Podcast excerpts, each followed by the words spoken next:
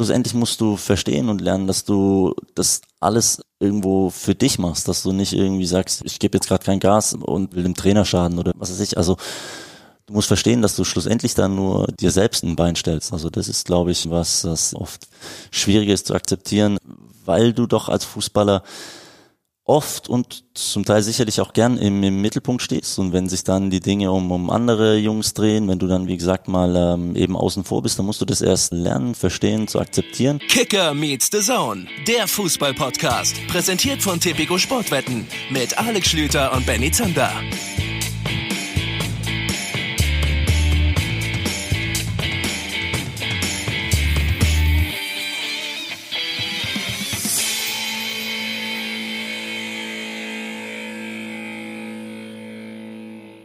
Ach Schlümann, wir sind die ganze Nummer mit diesem Podcast hier komplett falsch angegangen in den letzten Wochen. Weißt du das eigentlich?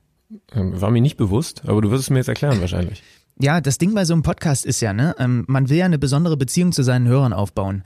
Und äh, wie schafft man das? Zum einen natürlich, indem die regelmäßig diesen Podcast hören, im Idealfall auch, egal wer unser Gast ist, weil der irgendwie interessant ist, weil der gut klingt, was auch immer. Und zum anderen willst du natürlich so ein Community-Ding daraus machen. Ne? Also du willst, dass quasi die Hörer von Kicker Meets the Zone so ein Gemeinschaftsgefühl entwickeln. Und das entwickelt man ja vor allem, ja. indem man eine Gruppe ist, die einen Namen hat. Ja. Willst du T-Shirts drucken oder was ist der Plan?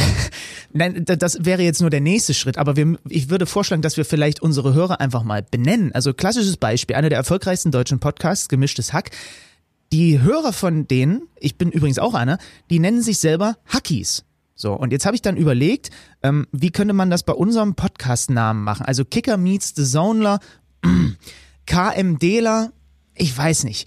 Und dann habe ich mir gedacht, lass doch eine Fußballanleihe nehmen. Und ähm, ich habe das jetzt auch schon ein, zwei Mal irgendwo in, in, irgendwie mit Hashtags benutzt. Was hältst du davon, wenn wir unsere Hörer ab heute ab jetzt, ab diesem Moment, und die dürfen sich auch gerne selber so nennen, das ist ein Vorschlag von uns, ich hoffe, ihr nehmt ihn an, als KMD-Ultras bezeichnen. KMD-Ultras. Na? Ja.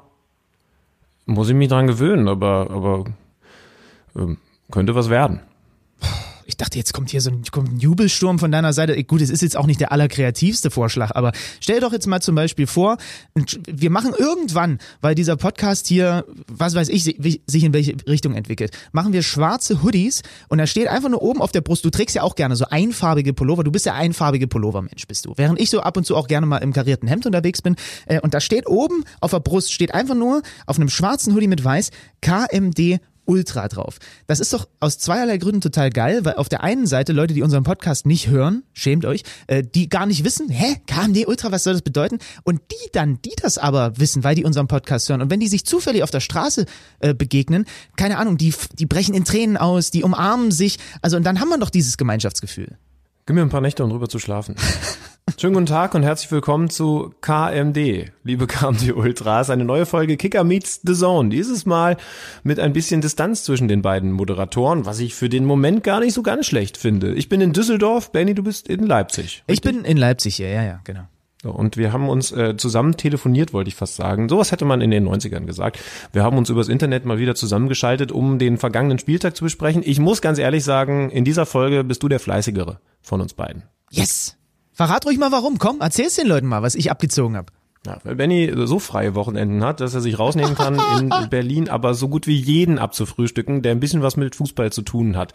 Unser, ihr werdet es schon gesehen haben, Interviewgast dieser heutigen Folge aus der Fußball-Bundesliga heißt Christian Gentner, spielt bei Union Berlin und da wird der ein oder andere von euch jetzt sagen, was Union? Schon wieder diese Unioner? Ja, wir haben Anfang der Saison relativ häufig an der alten Fürsterei interviewt. Ich möchte fast sagen gewohnt weil es da auch wirklich sehr, sehr schön ist. Man hat uns dann irgendwann rausgeschmissen, die Tür zugedreht, zugeschlossen und dann gesagt, äh, kommt so schnell nicht wieder. Jetzt durften wir mal wieder vorbeischauen. In der Zwischenzeit haben die Eisernen ja richtig guten Fußball gespielt und haben sich in der Bundesliga, zumindest im Bundesliga-Mittelfeld, ganz gut etabliert. Jetzt war es mal wieder Zeit, mit einem der Jungs zu reden. Prompt haben sie dann auch verloren. Nachher sprechen wir dann auch noch über die Hertha, den anderen, den wahrscheinlich im Moment noch, neutral gesagt, spektakuläreren Club aus der Hauptstadt mit Steffen Rohr, unserem Kicker-Experten. Das war uns ein besonderes Anliegen, Benny, denn da sind eine ganze Menge Fragen aufgetaucht. Ja, das Klinsmann-Beben müssen wir natürlich besprechen. Und äh, ich war dann einfach so frei, während ich, ich habe übrigens gestern auch noch einen äh, Job gehabt, ne? Also ich habe keinen freien Tag gehabt, um den mal nebenbei noch mit unserem Podcast äh, zu verbringen. Ganz im Gegenteil. Und dann habe ich mir gedacht, wenn ich eh einmal in der Hauptstadt unterwegs bin, dann besuche ich mal die Kicker Hauptstadtredaktion. Die habe ich mir gestern angeguckt. Da sind dann die anderen Kollegen, Jan Reinhold, äh, Oliver Hartmann, sind da alle rumgelaufen, habe ich allen mal die Hand geschüttelt, weiß jetzt auch mal, wie die alle aussehen, so, ne? Die wissen jetzt auch mal, wie eine, äh, eine, eine der Podcast-Nasen aussieht, äh, die bei Kicker Meets Saison unterwegs ist und habe mir den Steffen Rohr quasi unter den Arm genommen und dann haben wir uns in ein Räumchen zurückgezogen und haben über äh, diese ganzen weirden Sachen, die da rings um den Klinsmann-Abgang bei der Hertha äh, geschehen sind, gesprochen. Das gibt's dann später, aber ich würde wirklich sagen, lass uns mal, du hast es ja schon angedeutet, mit Union beginnen. Ähm, und beim Blick auf die Tabelle, trotz der Niederlage, Schlütenmann, ne? also die haben jetzt verloren an diesem Spieltag und die haben trotzdem neun Punkte Vorsprung auf den Relegationsrang. Das ist etwas, was wir bei unseren Besuchen zu Saisonbeginn an der Alten Försterei so nicht haben vorhersehen können, dass die sich so stabilisieren und so stabil entwickeln. Und sie hätten auch dieses Spiel gegen Bayern 04 Leverkusen gewinnen können, vielleicht sogar gewinnen müssen. Torschussverhältnis 21 zu 13, besonders eklatant. In der ersten Halbzeit zwölf Torschüsse Union, gerade mal vier Torschüsse Bayern 04 Leverkusen. Und wenn man so ein bisschen genauer in die Statistiken schaut, dann sieht man, dass dieses Konzept, die taktische Idee Unions aufgeht. 38 Prozent Ballbesitz hatten die Hausherren, ja, sie haben im eigenen Stadion gespielt, in der ersten Hälfte und dann eben trotzdem ein Torschussverhältnis von 12 zu 4. Man verliert dieses Spiel am Ende, weil es sehr, sehr wild wurde, obwohl man äh, ja lange eigentlich die bessere Mannschaft war und also vorsichtig gesagt dann auch von den Chancen mindestens ebenbürtig gewesen ist. Aufgrund eines, Benny, wie siehst du es schon, Patzers, Wacklers von Gikiewicz? Ja, so wie der, so wie der Ball von Bellarabi am Ende im Tor unterkommt, du sagst es immer so leicht, auch wenn wir, weiß Gott, das haben wir schon mehrfach an dieser Stelle gesagt, keine Torwart-Experten sind, was das Torhüter-Spiel angeht. Kurze zu, ne? Das ist ja immer so das, was selbst wir verstanden haben mittlerweile. Kurze zu, kurze zu, kurze zu. Das ist immer so ein bisschen auch ein Gamble, weil er natürlich auch damit rechnet, wenn der Ball jetzt durch den Fünfer kommt, ich mach den Schritt rüber, vielleicht kann ich die Flanke abfangen, aber die kurze muss halt zu bleiben und so kassierst du in der vierten Minute der Nachspielzeit durch Karim Bellarabi da, du hast gesagt, wilde Schlussphase, Diaby erst mit der 2-1-Führung, 83. Bülter, wunderschönes Tor, der spielt echt auch eine interessante Saison, 87. zum Ausgleich und dann gibt's den absoluten Downer hinten raus an der alten Försterei und so verlierst du mit 2 zu 3. Ich würde schon sagen, dass der Hüter den haben muss. Übrigens, also wir bringen auch nicht nur schlechte um, ne? Ähm, weil Christian Gentner, den wir gleich noch hören werden, hat ja zum 1 zu 0 getroffen und zwar sehr schön. In der siebten Minute eines der schönsten Tore in dieser Saison. Den nimmt er da wunderbar und haut ihn unters Dach. War die Führung, war die verdiente Führung und am Ende war er, vermute ich jetzt einfach mal, dann doch nicht so gut gelaunt oder wie viel kannst du jetzt schon mal vorwegnehmen von diesem Interview, was wir jetzt hören? Ja, ich will gar nicht so viel vorwegnehmen, denn es geht gleich in den, in den ersten Minuten auch genau um dieses Thema. Äh, aber ich kann vielleicht ja nochmal so ein bisschen äh, erklären, der, der, der Ansatz für das, für dieses Gespräch mit Christian Gentner, der ja mittlerweile, äh, ich glaube 34 ist, ne, wenn mich nicht alles täuscht, also Mitte 30, ja. ähm, der ist so ein bisschen immer mal wieder zurückzublicken und dann den Status quo festzustellen. Das heißt, der hat ja äh, damals noch unter Matthias Sammer sein, sein Bundesliga-Debüt beim VfB Stuttgart gegeben. Ähm, und der hat im Grunde genommen, der weiß genau, wie die Bundesliga damals ausgesehen hat, als er sein, äh, als er sein äh, erstes Spiel gemacht hat und wie sie heute aussieht und auch wie das mit den jungen Spielern ist, wie das mit der Zusammenarbeit auf dem Platz und mit dem Umgang mit den Schiedsrichtern ist und so weiter. Und das hat mich halt interessiert, weil, äh, das ist mir dann lustigerweise, ihr werdet es gleich hören, während des Gesprächs aufgefallen, das ist, glaube ich, von vom Alter und von den, äh, von den Spielen, die er gemacht hat, von den aktiven Spielern, die wir bislang in dieser Saison im Podcast hatten, mit Abstand der erfahrenste gewesen. Und da wollte ich mit ihm immer mal so ein bisschen wieder Blick zurück und Vergleich dazu, wie es jetzt quasi aussieht, machen. Und das ist, äh, ist glaube ich, hoffe ich, ganz hörenswert geworden. Ich bin jetzt selber sehr gespannt, hab's noch nicht gehört. Hör es mir jetzt an und dann sprechen wir uns wieder zu einem Spiel, bei dem ich dann auch mal ein bisschen fleißig war. Es ist ja nun nicht so, dass ich komplett auf der faulen Haut gelegen habe. Aber jetzt erstmal Christian Gentner.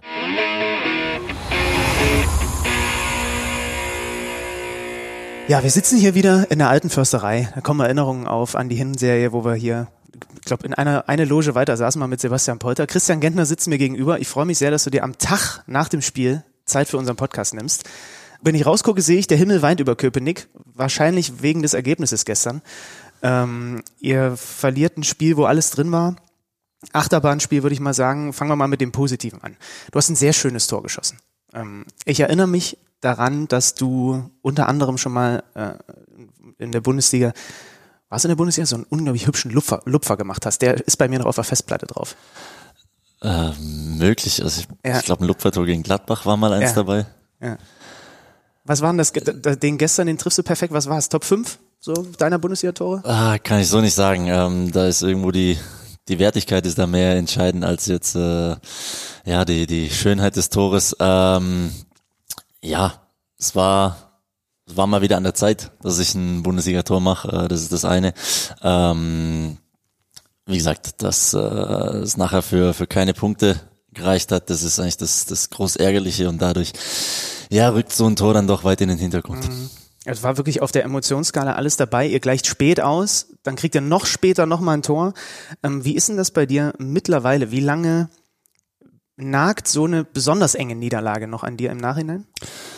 Ja, das gestern ist schon was, ähm, wo ja, wo, wo nach wie vor ärgerlich ist, auch am Tag danach, wo du ja einfach sagst, du brauchst jetzt, du hast eine gute Ausgangsposition für die kommenden Wochen und Monate, aber ähm, du hättest natürlich gestern wieder mit einem Punkt einfach einen großen, ja, doch einen großen Schritt wieder machen können. Ähm, die, die äh, ja, akut Abstiegsbedrohten, die drei hinteren Plätze haben alle verloren, da hättest du einfach wieder ein bisschen Boden gut machen können. Ähm, das ist einfach das, wo du, wo du jetzt im Nachhinein äh, sagst, ja, das ist, ist verdammt ärgerlich, ähm, weil du gestern über 80 Minuten ein hervorragendes Spiel gemacht hast, weil du, wie du eben gesagt hast, äh, selbst das 2 zu 2 nochmal machst, ähm, was, was nicht selbstverständlich ist und dann ähm, ja so, so einen Nackenschlag dann, dann ganz spät noch bekommst.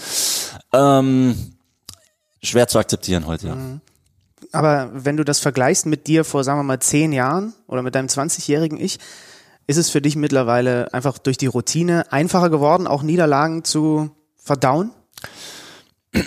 Ähm, jein. Äh, es ist dadurch, glaube ich, ähm, auch ähm, weil, weil ich natürlich äh, in, in anderen Lebensbereichen, sprich ich habe eine Familie mit Kindern, ähm, du hast dadurch äh, den, den Fokus dann nicht mehr den ganzen Tag ähm, nur um Fußball, um deine Leistung vom Vortag oder sonst irgendwas, sondern es ist eine ganz willkommene Abwechslung äh, und Ablenkung, ähm, einfach die, die Zeit dann mit der Familie, mit den Kindern äh, verbringen zu können.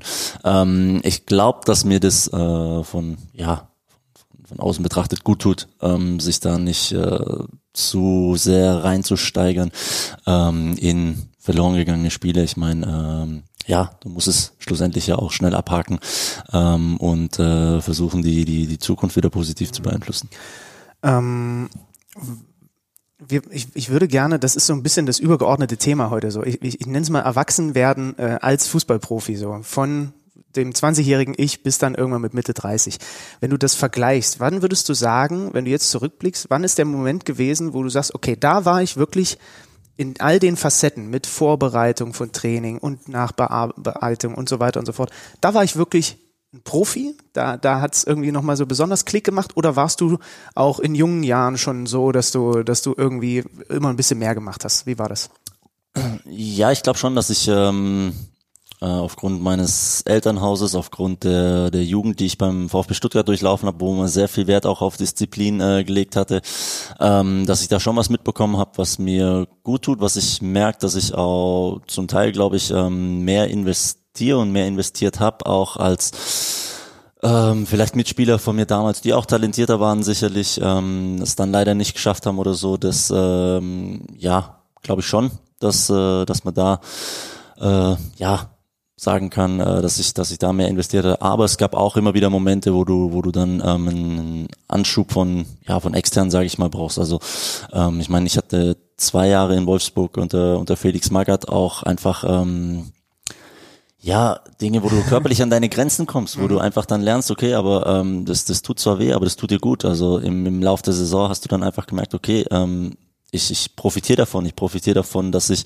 fitter bin, dass ich ähm, mich schneller regeneriere aufgrund dessen, dass mein äh, körperlicher Zustand äh, so gut ist. Und das sind einfach Sachen, die ich mir dadurch ähm, auch beibehalten habe über die restliche Zeit meiner Karriere, dass ich viel an Vor- und Nachbereitung äh, vom Training mache. Ähm, mittlerweile äh, seit ein paar Jahren versuche ich regelmäßig auch ins Yoga zu gehen, ähm, wo ich äh, glaube, dass das ja einfach für für mich, ich kann es kaum mit meinem Körper sagen, so ein bisschen an meiner Geschmeidigkeit arbeiten kann, weil das ist äh, wirklich alles sehr, sehr verkürzt und ähm, klemmt ab und zu hier und da. Also von dem her äh, sind das einfach Dinge, die du im Laufe der Karriere lernst, äh, dass das dir gut tut und ähm, ja auch, glaube ich, deine Karriere verlängern kann. Ah, ich sollte auch mal mit diesem Yoga anfangen. Ich bin, glaube ich, ähnlich, also äh, so wie du dich jetzt beschreibst, ich bin mir ziemlich sicher, dass du deutlich gelenkiger bist als ich. Ich bin hier, wir haben so einen massiven Holztisch hier gerade vor uns, in dem wir sitzen. So ist ungefähr meine Beweglichkeit, wie dieser Tisch. Also äh, vielleicht sollte ich das Man auch kann mal dran machen. arbeiten, Ja, ja. ja. vielleicht sollte ich mal irgendwie ein bisschen investieren. Ähm, ich habe das Gefühl, jeder, jeder Ex-Schützling von Felix Magath hat eine besondere Anekdote parat über seine Magath-Zeit. Äh, Ist, ist irgendwas, was dir sofort in den Kopf schießt? Was du verraten darfst? Ja, viel muss und äh, sollte und darf natürlich nur in der Kabine bleiben, was damals ähm, war.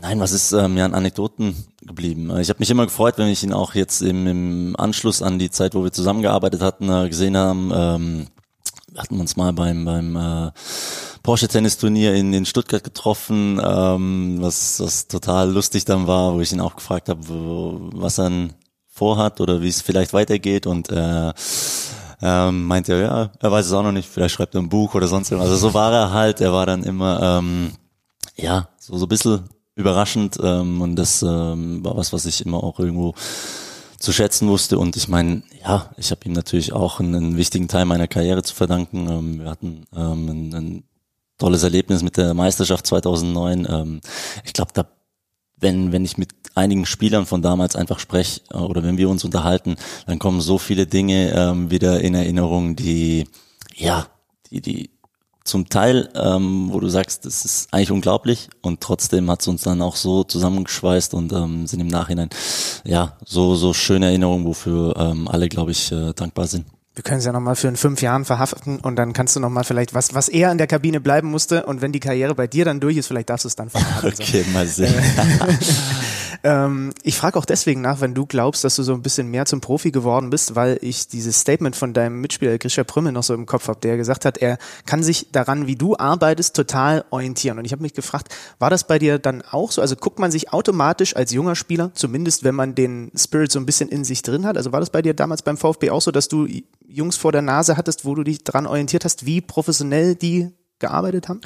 Ja, ich habe das eigentlich immer versucht, ähm, Dinge sich sich abzuschauen, wie, ähm, wie meine Mitspieler arbeiten, warum er vielleicht ähm, diese guten Fähigkeiten hat und ähm, ja, was er da ähm, vielleicht anders macht in, äh, in, in im Training, was er macht, äh, auch auf dem Platz, wie er sich verhält oder so, um sich einfach Dinge abzu, abzuschauen. Das war auch was, ähm, wo, wo ich für mich persönlich dann einfach gesagt habe, das sehe ich auch als meine meine Vorbildfunktion auch in der Zeit ähm, in den Jahren als Kapitän in Stuttgart, wo ich gesagt habe, ich muss nicht immer ähm, rumbrüllen oder über die Öffentlichkeit oder sonst irgendwas, sondern ich ähm, muss mit der Art und Weise, wie ich auftrete, wie ich äh, den Leuten gegenüber trete und wie ich ähm, arbeite für, für, für meinen Beruf und für meinen Verein, ähm, einfach ein Vorbild sein. Und ähm, wer da sagt, er, er kann sich damit identifizieren oder kann sich dabei was abschauen, das ist für mich dann äh, eine, eine große Bestätigung und freut mich natürlich sehr und ähm, ich merke das auch hier, dass ähm, ja, dass ich mich mit dem einen oder anderen eben austauschen kann äh, in, in der Hinsicht und dass äh, ja ich aber genauso, selbst jetzt mit meinen 34 Jahren, immer noch äh, Dinge sehe, wo ich sage, okay, das könnte ich auch noch in mein Trainingsprogramm mit einbauen. Mir ist gerade aufgefallen, dass du, glaube ich, der erfahrenste Spieler bist, den wir bislang in diesem Podcast hatten. Also ähm, der mit auch den meisten Spielen auf dem Buckel und so weiter. Ähm, deswegen ist es natürlich total verlockend, mit dir mal so einen kleinen, auch wenn das immer ein bisschen gemein ist, so einen kleinen Vergleich vielleicht zu ziehen. Wenn du jetzt guckst, das Verhältnis der jüngeren Spieler bei euch oder auch, keine Ahnung, letzte Saison beim VfB zu den erfahreneren und du vergleichst das mit dem Beginn deiner Karriere, als du ein junger Spieler warst und die erfahreneren. Wie würdest du es sagen, wenn man so ein bisschen pauschal versucht, einen Vergleich zu ziehen? Ist der Generationenkonflikt, den, der, der manchmal so ein bisschen heraufbeschworen wird, ist der wirklich größer geworden? Ist er kleiner geworden? Gibt es den gar nicht so, weil man es pauschal nicht sagen kann? Man kann es definitiv pauschal nicht sagen, ähm, aber es ist so, dass, ähm, wie soll ich sagen, die, die Jüngeren eine, eine größere Kraft haben, aus dem Grund, dass sie eine größere Gruppe sind. Also als ich als junger Spieler zum, zum VfB, zu den Profis gestoßen bin, äh, da war, glaube ich, der Mario Gomez war schon ein halbes Jahr eher oben und äh, Marco Caligiuri, der noch in unserem Alter war und äh, nächst ältere Spieler, die waren dann schon 23, 24 Jahre ungefähr. Also das heißt, du hattest keine Gruppe von 10, 12, 15 Jungs zwischen 18 und 21 oder so. Dadurch ist natürlich deren ja, deren, deren Kraft einfach so und deren Selbstvertrauen, Selbstverständnis in der Kabine auch mal ähm, mehr Späße und so zu machen und sich untereinander eben lautstärker zu unterhalten. Das war bei uns sicherlich noch, noch weniger der, der Fall, dass du ähm, da als junger Spieler doch ähm, eine, eine größere Zurückhaltung hattest, was auch nicht immer unbedingt von Vorteil sein muss. Man, ist, man, man fordert und fördert das ja heute auch oft gern, dass die Jungs frecher sein sollen. Ähm, ich glaube, da muss jeder in, in ähm, ja, ein gesundes Gleichgewicht für sich finden. Also ähm, sicherlich gehört äh, eine, eine, eine gewisse Frechheit, nenne ich es jetzt mal, äh, auf dem auf dem Platz äh, so, so dazu. Ähm, trotzdem muss natürlich der, der notwendige Respekt gegen gegen Verdiente, gegen ältere Spieler oder eben auch Spieler, die jetzt schon eine Weile in, in einem Verein tätig sind und eine, eine wichtige Rolle in der Mannschaft haben, der muss immer gegeben sein. Ja, aber ist logisch, klar. Wenn mehr junge Spieler in so einem Kader sind, äh, dann verschiebt sich natürlich das Verhältnis, was das angeht, und jetzt gehen wir mal, machen wir mal den Schritt aus der Kabine raus auf den Platz und machen mal äh, den Vergleich Umgang Spieler Schiedsrichter früher mit heute, ähm, weil das ja auch gerade ein großes Thema ist. Was hat sich da im Laufe der Jahre auf dem Platz geändert in der Ansprache, im Umgang miteinander oder hat sich auch da gar nicht so viel geändert, wie man vielleicht glaubt? Ja, es ist natürlich auch schwer für mich so, das wirklich richtig zu beurteilen. Ähm, ich habe am Anfang meiner Karriere als junger Spieler, da bist du natürlich äh, nicht viel am, am Schiedsrichter oder so, da hältst du dich definitiv zurück. Ähm, durch die letzten Jahre als Kapitän habe ich natürlich viele, viele Schiedsrichter ähm, auch irgendwo persönlich, allein schon bei der Platzwahl oder auch eben nach dem Spiel, wo man sich über ein, zwei Dinge noch unterhält, äh, kennengelernt. Ich glaube, dass ich zum ganz großen Teil der Schiedsrichter sagen kann, dass ich ein sehr, sehr gutes äh, Verhältnis mit ihnen habe und auch mal flapsig ähm, Sprüche vor oder nach dem Spiel, selbst während dem Spiel machen kann, was ich sehr, sehr wertschätze, ähm, wenn die ähm, Schiedsrichter da auch eine gewisse Entspanntheit ähm, mitbringen, wenn sie nicht ähm, zu schnell reagieren mit, mit Karten oder sonstigen ja, äh, Drohungen oder Mahnungen. Ähm, das, das halte ich für, für wichtig. Ähm, gleichzeitig ist es so, äh, dass sie natürlich ähm, ja äh, auch sehr unter Beobachtung stehen und das weiß ich und das ist äh, für, für die Schiedsrichter nicht ganz einfach, weil sie eben wissen, ähm, wie es oft auch von außen dann eben wahrgenommen wird und dadurch ähm, bauen sie auch ja zum Teil einen Schutz, glaube ich, ähm, um sich auf und der ist meines Erachtens für uns Spieler manchmal ähm, ein bisschen schwieriger zu handhaben.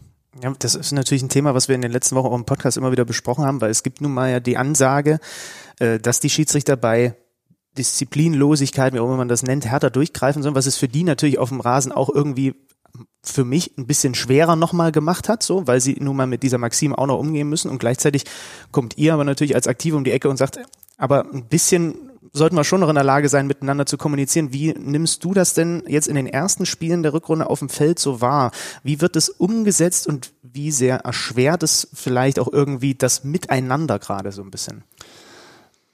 Wie gesagt, ich glaube, der, der Druck auch auf die Schiedsrichter ist einfach äh, sehr, sehr groß, die dadurch ähm, dann auch äh, nicht immer äh, die, die, die Sicherheit ausstrahlen können. Ähm, das wäre natürlich wünschenswert, wenn wir Spieler ihnen das äh, irgendwo so ein bisschen erleichtern könnten, natürlich äh, mit, mit ja, mit weniger Theatralik, mit ähm, dass das zum Beispiel bei, bei Schweiben härter durchgegriffen Also siehst du schon auch so, dass prinzipiell das gar nicht so schlecht ist, diese Maxime erstmal, dass vielleicht das eine oder andere, was ein bisschen Überhand genommen hat. Das, das definitiv, das, das glaube ich schon, trotz allem, aber ähm, glaube ich, dürfen die Schiedsrichter ein bisschen was, was außer, wenn einer aus der Emotion raus kurz abwinkt oder sonst irgendwas, dann muss man das nicht gleich als große Respektlosigkeit sehen, sondern ähm, kann man auch mal sagen, hey, ich das gerade wahrgenommen, das geht beim nächsten Mal nicht mehr und da bisschen, ja, Fingerspitzengefühl ähm, mhm. nennt man das immer. Ich glaube, ähm, das, das lernen die, die Spieler dann auch zu schätzen, auch wenn man ähm, als Schiedsrichter sich mal kurz äh, auf, dem, auf dem Platz die Zeit nimmt, ein, zwei Worte mit, einem, mit demjenigen zu wechseln. Ähm, halt ich für den besseren Weg, aber ähm, auch da sind wir Spieler ja auch nicht alle gleich mhm. ähm, in, der, in der Handhabung. Mhm.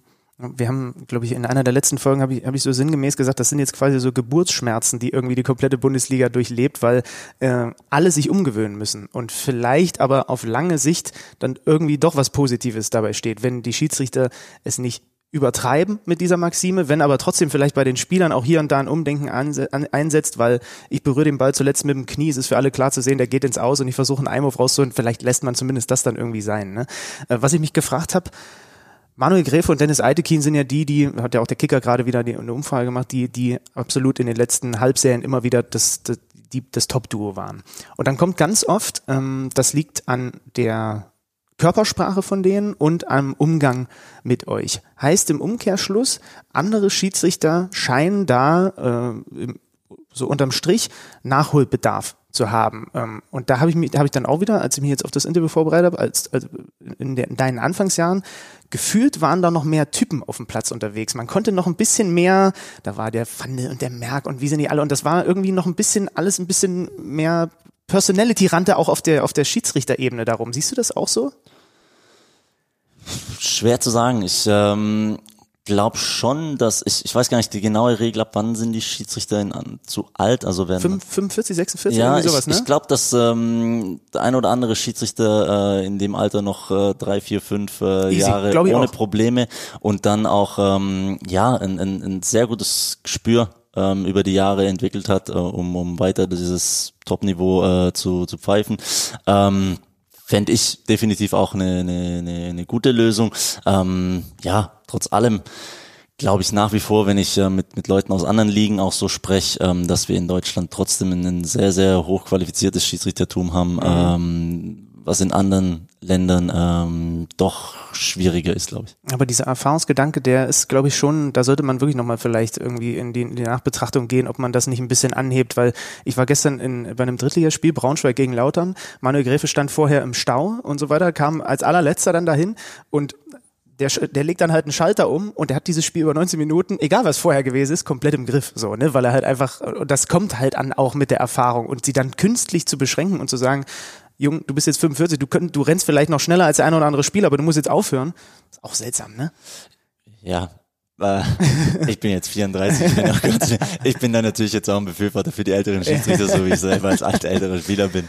Äh, also von dem her ja. Ähm, weiß nicht, ob das alles Entscheidende die die Fitnesswerte bei den Schiedsrichtern dann sind oder eben die ja die die super souveräne ähm, Spielleitung, ähm, die die Körpersprache der der Umgang dann. Also das ist äh, schon wichtig. Wie gesagt, dass man einfach auch äh, mal im im Vorbeilaufen, wenn gerade das Spiel auch am Laufen ist oder unterbrochen oder so, einen, einen kurzen Austausch mit einem Schiedsrichter hat über irgendeine vorherige Szene oder auch sonst, ähm, sei es das irgendeine Nebensächlichkeit. Ähm, finde ich, lockert die, die Atmosphäre auf dem Platz äh, ungemein. Du bist jetzt bei einem, bei einem Team, bei einem Club, der zum ersten Mal in der Bundesliga ist. Ähm, ich glaube, glaub, Steffen Baumgart hat diese Saison mal gesagt, er, er moniert hier und da, dass kleinere Teams vielleicht den ein oder anderen Pfiff nicht bekommen, den äh, du jetzt zum Beispiel in deinem Meisterjahr mit dem VfB oder mit dem VfL bekommen hättest, einfach weil das Team halt da um, die, um, um, um den Titel kämpft. Hast du sowas festgestellt? Musstest du dich ein bisschen umgewöhnen? Oh, okay, jetzt bin ich hier bei Union und dem Pfiff, den hätte ich früher ziemlich sicher bekommen, jetzt bekomme ich ihn nicht? Äh, nein, nicht unbedingt. Äh, das ist zumindest nicht die, die, die Regel, also dass man das äh, laufend wahrnimmt oder so. Manchmal äh, sagt man das ja, wir müssen dann schon äh, härter gefault werden, um einen Elfmeter zu kassieren oder ähm, andere Sachen werden schneller gepfiffen. Das, das kann schon mal sein, aber ähm, ja, ich finde, das ist auch was, wo, wo du dich nicht äh, laufend damit beschäftigen solltest und darfst. Äh, wenn das dann Eindruck hast, es nimmt Überhand, dann ist es sicherlich auch sinnvoll, das mal äh, zu thematisieren, auch auch öffentlich. Aber ähm, ich hatte jetzt äh, nicht den den ja extremen Eindruck. Wie ist denn generell dein Gefühl hier gerade äh, bei, bei Union? Hattest du dir das oder was hattest du dir so vorgestellt nach deinem Abschied beim VfB, als dann klar war, du wechselst hierher und was ist vielleicht überraschend gewesen?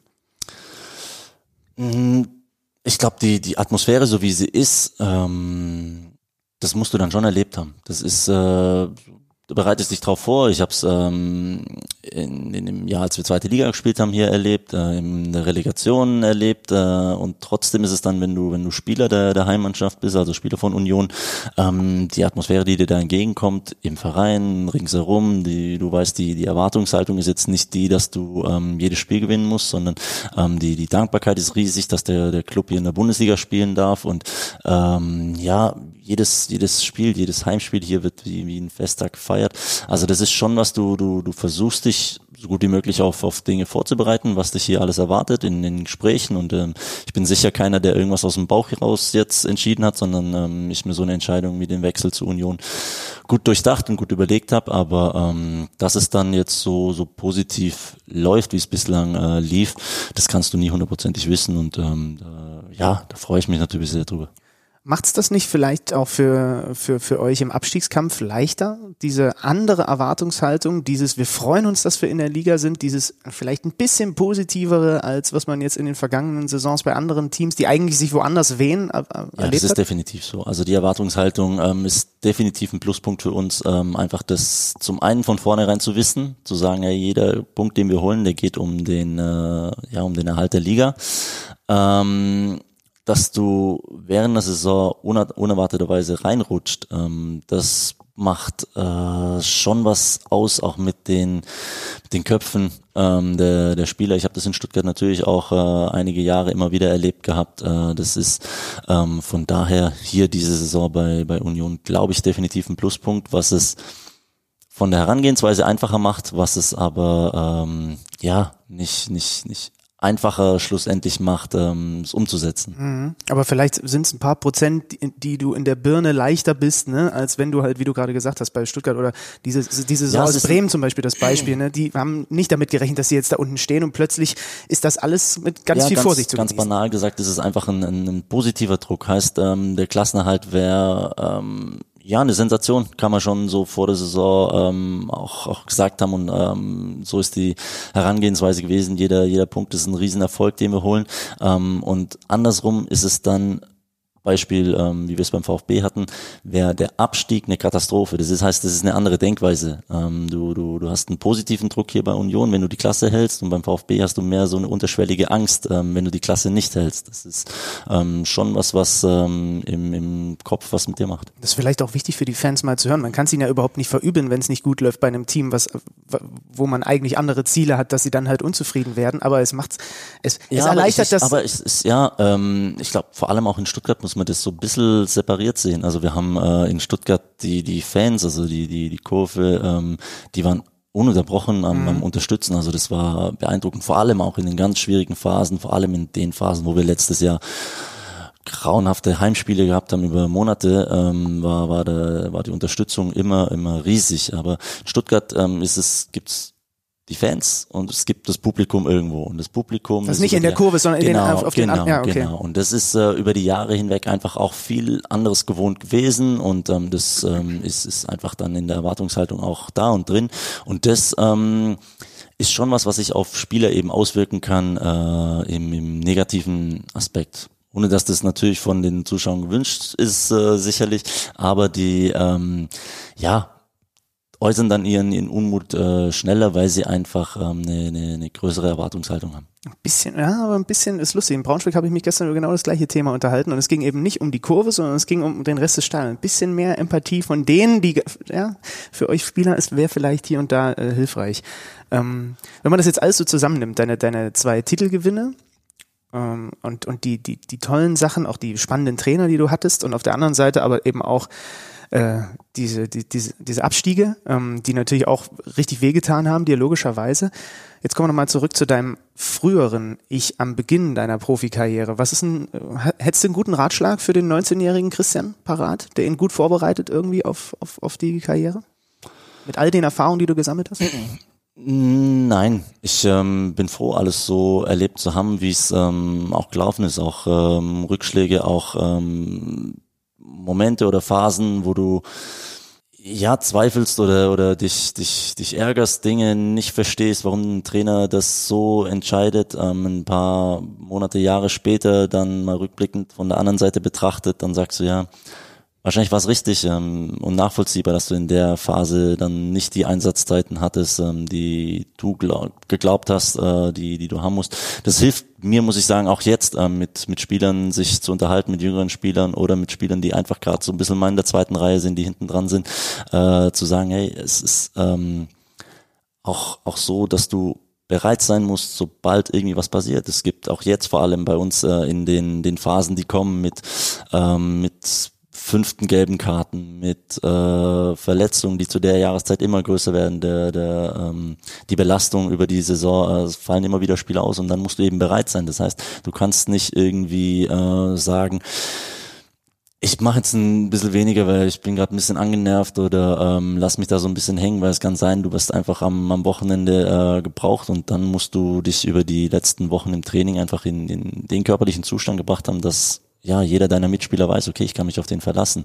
Und ähm, das sind Dinge, die habe ich im Laufe meiner Karriere einfach festgestellt, ob ich jetzt, wie gesagt, äh, unter den, den ersten elf oder als Führungsspieler äh, gezählt war oder eben ein Spieler, der äh, mal in der zweiten Reihe war. Mhm. Sprich, die, die, die Erfahrung muss jeder dann für sich selber sammeln. Dann nützen auch gute Ratschläge wenig, ähm, weil du musst es durchleben, um ja, daraus was ziehen zu können. Schlussendlich musst du verstehen und lernen, dass du das, das alles ähm, irgendwo für dich machst, dass du nicht irgendwie sagst, ja, jetzt ich gebe jetzt gerade kein Gas ähm, und und schade so will dem Trainer schaden oder will äh, oder ja was weiß ich. Also du musst verstehen dass du schlussendlich dann nur dir dir selbst ein Bein stellst. Also das ist glaube ich ähm, was das immer oft wie gesagt schwierig ist zu akzeptieren ähm, weil du doch als Fußballer oft und zum Teil sicherlich auch gern im, im Mittelpunkt stehst und wenn sich dann die Dinge um, um andere Jungs drehen, wenn du dann wie gesagt mal ähm, eben außen vor bist, dann musst du das erst äh, lernen, verstehen, zu akzeptieren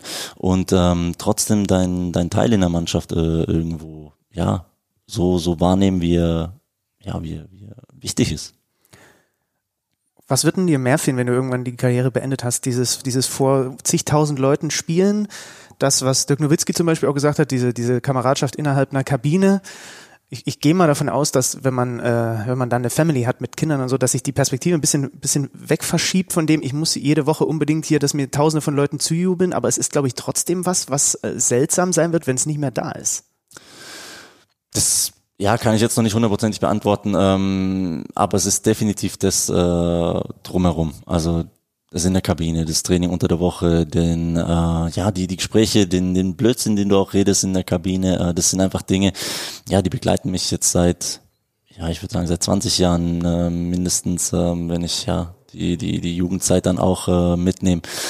Das, das sind einfach Dinge, weil du Sachen erlebst aus dem gleichen Blickwinkel wie, wie deine Kollegen, ähm, weil du Dinge erlebst, mhm. die du dann nur weitererzählen kannst den Leuten, aber wenn du, wenn du nicht selber dabei gewesen bist, dann, dann, ja, hast du das nicht so, so empfunden. Also wenn man da auf, wie gesagt, vorhin wieder, ähm, auf, auf Trainingseinheiten oder, oder Vorbereitungen, die wir unter Felix Magath hatten, ähm, wenn wir da jetzt, wie gesagt, gemeinsam drüber sprechen, dann, dann ist das was, ähm, wo, wo immer bleibt, wo, wo du einfach erlebt hast und erleben durftest. Und wenn sowas dann mal äh, vorbei ist, ich glaube, das wird eher was sein, wo ich, wo ich dann vermisse. Mhm.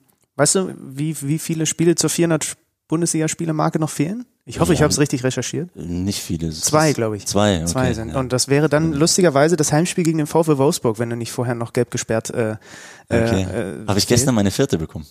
Äh, ich glaube, also ich habe vorhin noch mal geguckt, da stand stand vier ja? gelbe. Ah, okay. So und das heißt jetzt im nächsten Spiel äh, und dann würdest du gegen deinen Ex-Club das 400. machen. Das ist schon eine das ist schon eine Monsterquote, ne? Also das ist also von den Aktiven ist nur noch Pizza vor dir. Okay. Das kann man mal so machen, ne? Also ja, spricht, ich meine, ähm, dass ich eine, eine gesunde Karriere hatte. Also da bin ich einfach auch dankbar und froh, ähm, dass, dass mein Körper mich da jetzt so mit, äh, ja, mich das, das so zugelassen hat. Ähm, ich hab's äh, vorhin betont, da, da muss man natürlich was investieren dafür und trotzdem ähm, ja gehört irgendwo auch ein, ein Stück weit äh, Glück und Verletzungsfreiheit dazu.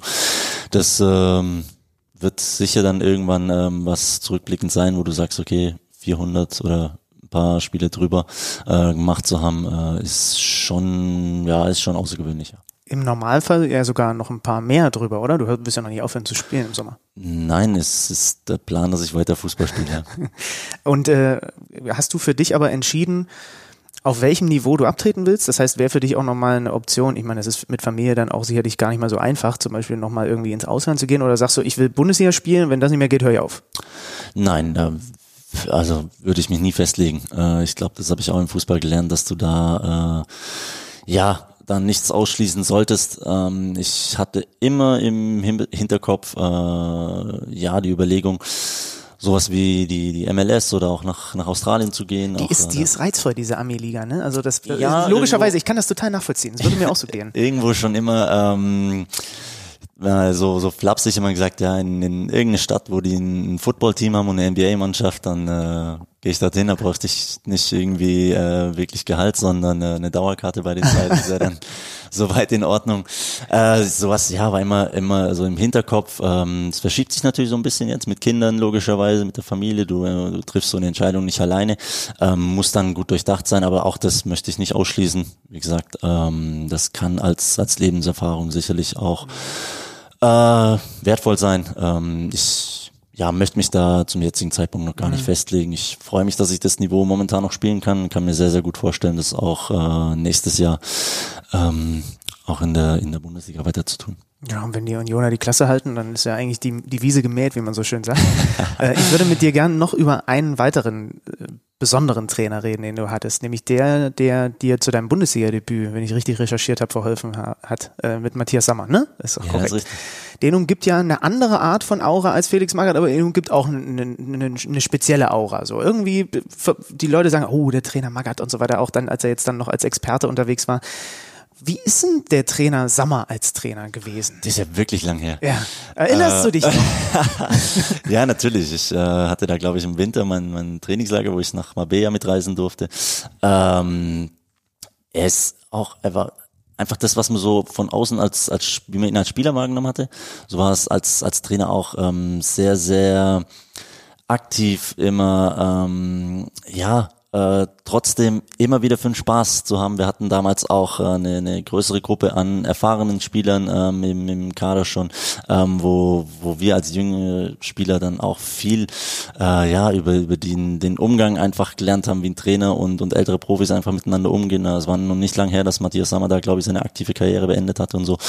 Ähm, ich ich glaube, ich habe selbst in den, es waren dann nur fünf, sechs Monate, ähm, sehr, sehr viel gelernt. Ich war so dankbar, dass ich äh, natürlich da meine ersten Schritte in der, in der Bundesliga und glaube ich auch, sage ich jetzt Euroleague oder was noch UEFA Cup? UEFA Cup, glaube ich. War das noch UEFA Ja. Cup? So Warte, alt ich, bin hab, ich schon. ich, hatte nachgeguckt, ich hatte nachgeguckt, wo, wo haben wir es denn? In Hier, Parma war ich. Genau, genau. Vier Tage, du bist äh, Bundesliga-Debüt, Joker für Kakao reingekommen, Ja. ne? Und dann vier Tage später direkt UEFA Cup zu Hause gegen Parma. Ja. Kann das sein? Ja, im, ich bin im Guter Start, ey, also, das kann man mal so machen. ja, es ist lange her. Ich weiß noch, wie ich im, im Hinspiel in Parma, da war ich bei der U20, U19, U20 ähm, Nationalmannschaft und habe dann plötzlich einen Anruf bekommen. Der Michael Skippel war da mein, mein Trainer. Der war beim Joggen oder so und ich bin in der Zeit, ähm, habe ich quasi dem Co-Trainer gesagt, ich habe gerade einen Anruf bekommen. Unser Manager hat angerufen, ich muss äh, losfliegen nach Italien und er kam dann zurück, hat mich dann angerufen und sagt, ja, jetzt verlassen mich meine Spieler schon, während ich äh, kurz kurz joggen bin oder so. Also ähm, ja, waren einfach die die ersten Dinge, wo wo dann äh, so ins Profileben äh, einsteigst und da wie gesagt, ich bin heute noch so, wenn ich wenn ich Matthias Sammer dann dann höre bei den Analysen, die er ähm, oft macht im, im TV bei bei Eurosport damals, ähm, fand ich immer herausragend. Also von, vom, vom Ganzen, von der Sichtweise, wie er die, die Dinge sieht und analysiert, ähm, erinnert mich das schon auch an, an vieles von, von damals noch, ja. Kommt man nach, nach einem Bundesliga-Debüt oder einem UEFA Cup-Debüt, kommt man da gut in Schlaf oder ist man so drüber, dass man nicht wirklich einpennen kann, weil das alles ein bisschen unwirklich noch ist?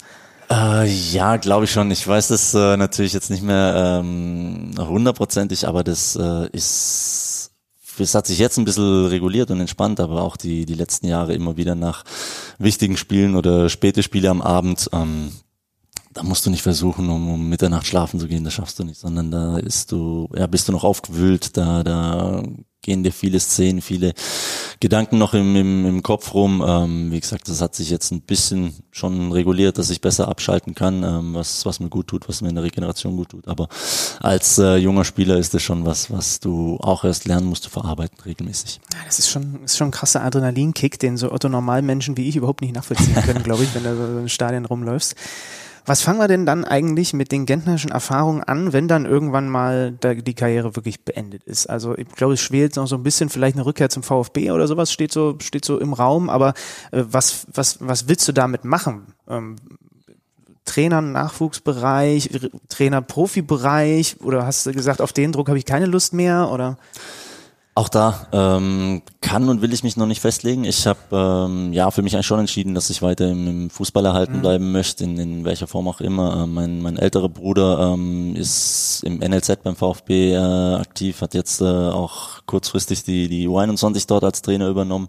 Ähm, ich habe schon immer vorgehabt und habe das nach wie vor ähm, vor, meine meine Trainerlizenzen zu machen, um einfach auch äh, den ja den Hintergrund noch besser zu verstehen, ähm, ob ich dann schlussendlich selber Trainer werden will und ob das im Jugendbereich ist oder ob das eine, eine Profikarriere ist oder ein, ja eine längere Co-Trainer-Karriere oder sonstiges, ähm, da will und kann ich mich noch nicht festlegen. Ähm, es ist genauso denkbar, dass ich irgendwo in einem, in einem anderen Bereich im Fußball, mhm. im, im Scouting, im Managementbereich äh, auftauche. Also ähm, kann mir da sehr, sehr viel vorstellen. Wir hatten da auch schon äh, Gespräche damals beim, beim VfB, auch mit Michael Reschke damals schon, äh, als er noch aktiv äh, oder als er noch äh, tätig war beim VfB und ähm, auch mit, äh, mit Thomas Sitzelsberger ähm, hatte ich und habe nach wie vor immer mal wieder Austausch. Ähm, ob wir da mal eine, eine Lösung finden, das mhm kann ich jetzt noch nicht hundertprozentig äh, sagen. Das ähm, wird, die, wird die Zukunft zeigen. Noch möchte ich auch ähm, ein bisschen aktiv spielen. Man muss es ja auch nicht unmittelbar ans Karriereende dran packen. Also ich sehe dich zum Beispiel so in Kalifornien dann ein Jahr vielleicht so Yoga machend irgendwie in, in der Sonne von LA und dann halt erstmal ein Jährchen vielleicht okay, jetzt ist die Karriere mal Ja, rum. auch das muss jeder für sich sehen. Also ich hatte gestern ähm, zufällig, wenn wir jetzt darüber sprechen, äh, mit, äh, mit Kies, mit Stefan Kiesling noch ein äh, bisschen gesprochen gehabt, der auch gesagt hat, er war vier Monate dann ein bisschen raus, hat dann auch gut getan und dann ist er eingestiegen. Also das muss jeder für, für mhm. sich nachher entscheiden, ob er da sagt, er braucht mal ein Jahr komplett weg. Ähm, Marcel Schäfer, ein guter Freund von mir, ist quasi unmittelbar nach seinem USA-Abenteuer direkt, weil VW und Wolfsburg ihn schnellstmöglich in, in der Position haben wollte. Mhm. Ähm, ja, manchmal kann man sich vielleicht nicht auch aussuchen, sondern ähm, wenn, wenn eine geeignete Position gerade da ist, ähm, dann muss man ja, zuschlagen. das auch, ja, zuschlagen kann man so sagen. Ja. Ich will dich nur Richtung Kalifornien schieben, weil dann könnten wir den Yoga machen, den Christian Gender für den Podcast nochmal da besuchen. Hätte nochmal einen Grund, so eine Auslandsreise zu machen. Ja, okay. mal schauen. Vielleicht, ich, ja. ich, ich flüstere ihm, liebe Hörer, gleich noch so, so, so, ein, paar, so ein paar kalifornische Highlights in, ins Ohr. Ja, ich war mit Emiliano in, in Sua, der jetzt zu LA Galaxy ja. ist, äh, in, in Kontakt und er hat schon gesagt, er schaut nach einem Apartment. Und Sehr gut. Dann habe ich hiermit meinen Auftrag erfüllt und sage vielen lieben Dank für die Ach, Zeit und äh, ja, viel Erfolg für die weitere Saison. Dankeschön, danke.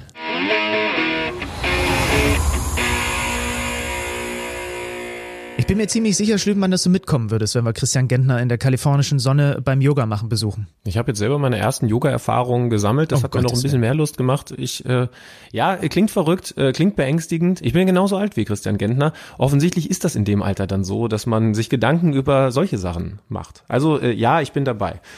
Das also ähm, das Thema Union Berlin. Am Freitag war ich dann fleißig und zwar im Signal Iduna Park. Da bin ich übrigens äh, quasi auf dem Sprung hin, weil morgen Abend, heute Aufzeichnungstag Montag, morgen Abend die Borussia das nächste ganz wichtige Spiel vor der Brust hat. Thomas Tuchel kehrt zurück mit Paris Saint-Germain. Spiel übrigens auf The Zone anzuschauen in der Champions League. Die Borussia mit dem Hinspiel gegen die äh, ja so starken Pariser. Ähm, und am Freitag, das war ganz angenehm, haben die Dortmunder auf The Zone ebenfalls schon gespielt gegen Eintracht Frankfurt. Ein sehr, sehr klarer Sieg. Ich war enttäuscht von Frankfurt, muss ich schon sagen. Man muss ja dazu sagen, die hatten vorher noch keine Niederlage in diesem Jahr eingefahren. Vier von fünf Pflichtspielen gewonnen, unter anderem ja Leipzig im Pokal rausgekegelt. Und dann treten die in Dortmund an, gehen sang- und klanglos 0 zu 4 unter mit einem einzigen Torschuss, einem einzigen Torschuss, keiner Ecke, Torschussverhältnis 1 zu 17. Man kann nicht anders sprechen als von einer klaren Niederlage. Ähm, also aus Frankfurter Sicht hat es mich wirklich enttäuscht. Da bin ich auch nicht sicher, ob es die richtige Aufstellungswahl war, vorne einen einzigen Stürmer, nämlich André Silva, reinzustellen, also Paciencia und Dost, so die beiden richtigen klassischen Neuner draußen zu lassen. Da gab es dann erst später in der zweiten Halbzeit Wechsel von Adi Hütter dann trotzdem mit hohen Bällen zu agieren und gerade Hummels hat eigentlich alles weggearbeitet, was da auf André Silva gekommen ist, beziehungsweise kommen sollte. Und entsprechend harmlos war es dann. Dortmund hatte ja eigentlich defensive Schwächen vor der Partie, wir erinnern uns, wir haben ja viel drüber geredet, da waren viele, viele Umschaltsituationen, die Dortmund mit vielen Räumen zugelassen hat, davon war nichts zu sehen. Ganz interessante Szene, nach vier gespielten Minuten Emre Can, Neuzugang bei der Borussia, der ja selber gefordert hatte, hey, wir müssen da körperlich gegengehen, wir müssen alle mitverteidigen, sprintet nach einer Konterchance für Eintracht Frankfurt von der zentralen Mittelfeldposition, auf der ihn Lucien Favre wieder eingesetzt hat, auf die rechte Außenverteidigerposition, weil nämlich Kostic, einer der schnellsten Spieler bei Frankfurt, da durchgebrochen war in so einem Konter. Und gerät stehen direkt vor der gelben Wand vor der Südtribüne im 16er ab.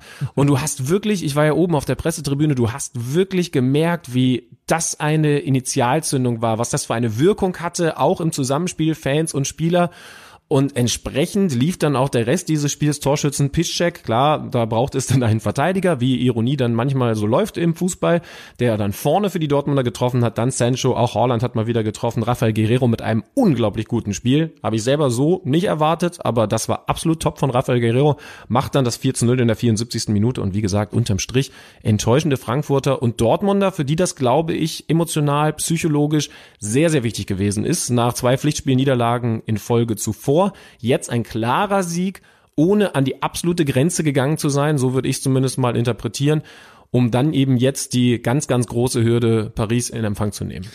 Mehrere Gedanken dazu. Punkt eins, ich bin genau auf der gleichen Linie wie du und ich glaube wie viele in der Fußball-Bundesliga und das wird mir immer dann wieder bewusst, wenn einzelne Dortmund-Fans über Rafael Guerrero sprechen. Der ist underrated, auch bei uns. Ne? Also es gibt Dortmund-Fans, die immer wieder sagen, ey, der Typ ist so gut und ähm, irgendwie sieht das niemand so richtig. Deswegen ist es wichtig, das an dieser Stelle mal auszusprechen. Hat vom Kicker auch die Note 1,5 vollkommen zurecht bekommen dann für dieses Spiel. Punkt zwei. Gibt es eine physischere Doppelsechs in der Fußball-Bundesliga als die Doppelsechs Jan und Witze? Mir fällt keine ein. Muss ich jetzt ein bisschen überlegen, aber Sie sind definitiv weit vorne. Ja. Ah, das ist schon mal ein Brett, wenn du da als, äh, sagen wir mal, gegnerischer Zehner immer wieder gegen diese beiden Berge prallst und die dich da abgrätschen und bearbeiten und äh, beides ja auch sehr smarte Spieler, was so, was so Körperlichkeit angeht. Also die lassen dich das auch immer wieder spüren, dass sie da sind.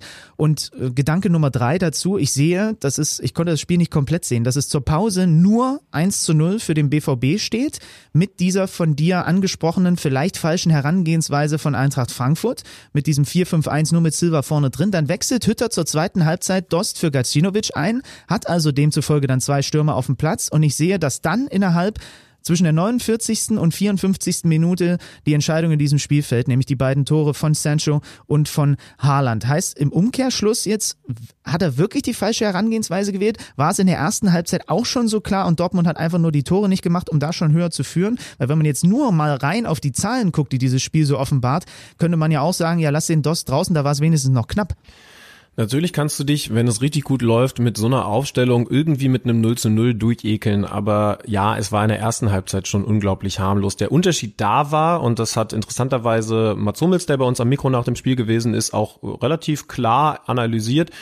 Sie sind vorsichtiger rangegangen, die Dortmunder. Warum ist ja auch ganz klar, weil alle im Stadion so das Gefühl hatten, nach diesen turbulenten Wochen zuletzt mit äh, ständig irgendwie sieben Toren auf beide Mannschaften verteilt und mal ging es halt gut und mal ging schlecht aus für die Dortmunder, wäre allen ein 1 zu 0 Sieg, so ein richtig dreckiger, langweiliger 1-0 Sieg komplett recht gewesen. Und dieses Ergebnis hattest du dann eben zur Halbzeitpause durch den, klar, wichtigen Treffer von Piszczek, weil das der absolute Dosenöffner gewesen ist. Und dann muss Hütter natürlich ein bisschen was machen. Es ist nicht so, dass Dortmund dann so viele Räume hatte, dass sie komplett gewirbelt haben. Sie hätten noch in der ersten Halbzeit schon höher führen können. Waren nicht viele Chancen, muss man ehrlich sagen, aber eben nicht, weil Frankfurt das viel besser gemacht hat, sondern weil die Borussia da nicht mit diesem begeisternden Borussia-Fußball gespielt hat, sondern sich schon sehr, sehr auffällig gedacht hat, naja, machen wir erstmal kontrolliert, wichtig ist, die Null sollte stehen. Mats hat auch ganz interessant gesagt, also das war jetzt ein zu Null der gesamten Mannschaft und eben nicht nur der Abwehr, sondern 1 zu 0 der gesamten Mannschaft, weil viele, viele Leute zurückgearbeitet haben. Rafael Guerrero, der zum Beispiel bei seinem vierten Tor super ins Gegenpressing gegangen ist, Emre Can, ähm, auch Axel Witzel, also diese Doppel-6 hat eben vor und zurück super mitgearbeitet gegen den Ball. Ähm, das war ein ganz wichtiger Schritt in die richtige Richtung für Borussia Dortmund. Und nochmal, ja, du kannst, wenn es bei Dortmund ganz mies läuft, irgendwie ein, ein richtig unschönes 0 zu 0 mitnehmen was unverdient gewesen wäre, weil du eigentlich mutiger auftreten musst. Und wir dürfen ja eins nicht vergessen, die Frankfurter haben ja gute Spiele abgeliefert. Na klar, die hatten auch gegen Leipzig im Pokal nur 40 Prozent Ballbesitz und gewinnen dann 3 zu 1. Die hatten davor diesen deutlichen Sieg gegen Augsburg, das ist aber eine völlig andere Fußballmannschaft. Das heißt also, ich bin schon der Meinung, dass er da zu vorsichtig agiert hat. Und auch wenn das Ergebnis dann mit dem zweiten Stürmer deutlicher geworden ist, Das hat natürlich auch damit zu tun, dass dann ein Kräfteverschleiß da ist. Und wir wissen ja alle, über Frankfurt haben wir schon oft genug geredet. Das ist eine Mannschaft, die enorm über die Physis kommt. Das heißt also, wenn, wenn sie dann hinten liegen und eine Stunde lang richtig gerannt sind, dann wird's für sie halt auch sehr, sehr schwer zurückzukommen. Also das war für mich eher der Grund, ja, da muss man ein bisschen drüber nachdenken. Man hat natürlich jetzt noch genug Chancen, dann auch wieder anderen Fußball zu spielen. Und wie gesagt, Frankfurt hat ja in mehr als nur Ansätzen in diesem Kalenderjahr gezeigt, dass sie das können. Und für Dortmund war es eben ganz, ganz wichtig. Ja, wenn wir jetzt auf die Tabelle gucken, dann sehen wir, Dortmund ist Dritter, vier Punkte hinter dem FC Bayern München, der äh, gestern gegen den ersten FC Köln mit 4-1 und einem absolut krassen, einer krassen Anfangsphase äh, mal wieder gut was demonstriert hat und vorne wegmarschiert. Und die Frankfurter sind das Team, was wirklich am, am allerkrassesten, glaube ich, aktuell im, im Niemandsland der Tabelle steht. Es sind acht Punkte Rückstand auf Schalke und Platz sechs und es sind, jetzt muss ich mal kurz gucken, 17, 11 Punkte äh, Vorsprung auf Düsseldorf und den ersten Abstiegsrang. Mal gucken, was da noch so geht. Die sind ja auch international gefordert im Übrigen diese Woche. Ne? Heimspiel am Donnerstag äh, gegen Red Bull Salzburg. Äh, bin ich auch mal sehr gespannt. Gab ja rings um dieses Spiel die die Diskussionen darum, Adi Hütter wurde als Nachfolger von Lucien Favre ins Gespräch gebracht passenderweise genau vor dem Spiel. Ähm, war das auch, war sicherlich im Stadion auch nochmal ein Thema, ne? Nee. Haben wir nicht thematisiert, weil es für uns. Nee, nicht, nicht von euch, aber da wurde doch bestimmt, wenn, äh, als die Mikros aus waren, nochmal ein bisschen drüber philosophiert, ob der vielleicht dahin passen könnte. Haben wir wirklich nicht gemacht, weil, ähm, weil das nach unseren Informationen ähm, jetzt nichts Stichhaltiges ist. Okay. Ähm, wenn andere Medien da anderes verbreiten, dürfen sie das tun. Okay, ähm, die Dortmunder jetzt gegen PSG, du kannst mal gucken, ey, ich würde wirklich gerne mal mit Thomas Tore sprechen. Ne? Kannst du ihn nicht verhaften irgendwie für den Podcast vielleicht? Ja, wir planen gerade die Sendung, also wenn du mich hier zeitlich rauslässt, dann ja. schaffe ich es noch zur Pressekonferenz von Paris Saint-Germain. Ja, ich muss aber, ich muss Und, aber noch äh, eine Sache nachfragen, äh, äh, bevor wir den Block hier, hier zumachen. Äh, es gab ja einen Extra-Kanal auf The Zone. Werner Hansch die äh, Kommentatorenlegende hat kommentiert und äh, da habe ich dann doch am, am Freitag zwischendurch mal kurz den Stream angemacht und mal reingehört und direkt nach zwei Sekunden Gänsehaut wegen dieser Stimme gehabt. Wie war denn das Zusammentreffen von Schlüterchen mit Werner Hansch im Stadion? Du verlierst dich bei Werner Hansch immer wieder in Gesprächen, äh, indem du einfach so in Erinnerungen schwelgst. Kannst du dir das vorstellen? Ja, klar. Unglaublich netter Mann, ist ja mittlerweile 81 Jahre alt. Äh, ein absoluter Gentleman. Das ist übrigens, wenn, wenn Leute aus der Branche zuhören, oder vielleicht ist es auch interessant äh, für, für, für Außenstehende, weiß ich jetzt nicht so genau, aber ich erzähle es einfach mal. Wir haben ja diese Legenden-Kommentatoren-Sache jetzt zum dritten Mal gemacht, vorher mit äh, Fritz von Tonotaxis und Manny Breukmann. Und alle drei sind aufgefallen, dass sie sehr demütig, sehr bodenständig, sehr höflich zuvorkommt, eben so Old Gentleman-like rübergekommen sind und eben auch genauso gewesen sind. Und äh, auf der anderen Seite hört man in der Branche dann immer mal wieder, ah, du musst Ellenbogen haben und man muss schon auch sein eigenes Ego durchsetzen, um es dann an die Spitze oder, oder dahin zu schaffen, wo man eben gerne hin möchte in dieser Kommentatoren-, Moderatorenbranche im Fernsehen. Also, wenn man die Herren jetzt kennenlernt, wie ich sie mal mit äh, Demut und Respekt bezeichne, dann habe ich zumindest das schöne Gefühl, ich hoffe, es drückt mich nicht, aber ich habe das schöne Gefühl, dass es schon auch geht, wenn man ein netter, sympathischer, respektvoller Mensch ist. Und die waren ja nun trotzdem in ihrer absoluten Prime. Wir haben sie jetzt ja quasi nochmal aus der Rente geholt, aber in ihrer Hochphase absolute Ikonen und dann eben auch die absoluten Speerspitzen ihres jeweiligen Senders. Also das ist mir aufgefallen. Ja, und wenn du dich dann mit so einem Werner Hansch unterhältst, diese Stimme ist ja bei uns allen drin und eigentlich ja auch eine, die unsere Jugend geprägt hat. Und Absolut. dann kannst du dich mit ihm drüber unterhalten, das äh, weiß nicht, das kann total banal sein. Und äh, bist du noch mal gleich im Presseraum am Buffet und er erzählt dir einfach nur ganz normal und ich und ich versinke in seiner Stimme, weil ich mich quasi gerade 25 Jahre zurück in meine Jugend gebeamt fühle und dann merke ich, dass er eine Frage gestellt hat und ich muss dann was stotterndes antworten. Das passiert durchaus ab und zu, aber total toller Typ, äh, war wieder eine interessante Erfahrung. Apropos sympathisch bescheiden, auf dem Boden geblieben. Schönmann, ich weiß nicht, ob das Attribute sind, die die Hertha-Fans mit Jürgen Klinsmann in Zukunft noch in, in Verbindung bringen, nach dem, was da in der vergangenen Woche los war. Das war das große, große Thema. Ähm, die Hertha wieder mal in allen Schlagzeilen. Ein ganz weirder Abgang nach elf Wochen von Cleansea, weg von der Hertha, Kompetenzgerange und was weiß ich nicht noch alles. Und da müssen wir natürlich äh, auch nochmal vielleicht so ein bisschen den Finger in die Wunde legen. Äh, wie ist das Ganze bei dir hängen geblieben? Also ich habe das da gelesen und natürlich hat dann das komplette Internet Hohn und Spott ausgeschüttet. Dann kam auch noch Facebook Q&A von Cleansmann. Er kam dem Verein ja gefühlt komplett zuvor. Wie hast denn du das wahrgenommen? Aber das war, das war schon eine sehr wilde Nummer. verrückte Woche. Ich konnte gar nicht so viel Popcorn kaufen, wie ich essen wollte, weil ich irgendwann nur noch mit offenem Mund vor all dem, was da in Berlin passiert ist, gestanden habe und äh, also das alles und zwar jedes einzelne Detail als Kuriosum äh, wahrgenommen habe. Äh, also ehrlich gesagt kann ich es immer noch nicht ganz genau fassen. Deswegen bin ich ja so happy, dass du mit Steffen Rohr, unserem Kicker-Experten für die Berliner Hertha gesprochen hast, äh, eben vor Ort. Äh, auch da bin ich jetzt sehr, sehr gespannt, weil dieses Gebilde alte Dame in der Hauptstadt für mich nie so richtig, gebe ich zu, nie so richtig gut greifbar war und sich jetzt nochmal um zig Kilometer aus meinem Kosmos entfernt hat. Also mit Windhorst, der irgendwie erstmal wie dieser schwindige Investor rübergekommen ist und ne, bei also bei allem Humor so, das sage ich jetzt wirklich einfach aus der aus der Distanz. Ich sage einfach nur, was so ein Eindruck ist.